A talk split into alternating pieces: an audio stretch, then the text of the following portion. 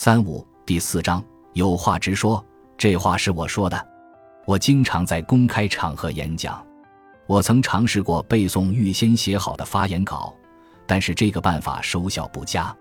我印象中唯一一次用这个办法获得成功的例子，就是美国国家科学基金会邀请我用不超过九十秒的时间介绍我的研究工作。要在这么短的时间内讲清楚这么繁复的内容，简直比登天还难。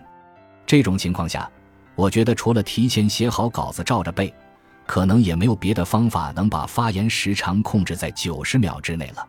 还有几次时间更长的演讲，我试图提前写好发言稿，然后念稿子，结果现场效果十分生硬，令人昏昏欲睡，完全就是灾难。因此，大多数时候，我并不会事先一字一句地想好我要说什么。当然。我会确定一个大概的主旨，也会用到演示文稿。这一方面是自我提示，另一方面也能够给观众一些视觉刺激。但对于我嘴里将说出来的话，我没办法事先预估，我只能信任我的大脑，相信它可以临场找到合适的词句。大多数时候，我的大脑表现的还算说得过去。任何听我演讲的观众理所当然都默认我会为自己的言论负责。不过，我说出的话真的是我有意识选择的结果吗？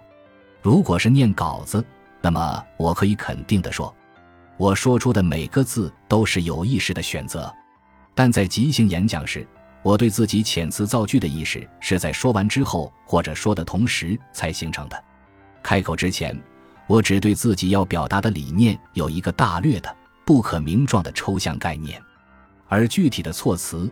也就是我实际传达出的信息都是后话了，在这种情况下，我无法斩钉截铁地声明这些话就是我有意识的选择。当 Siri、Alexa 以及 Google Home 背后的人工智能对我讲话时，他们是不是有意识地选择了自己说出的话呢？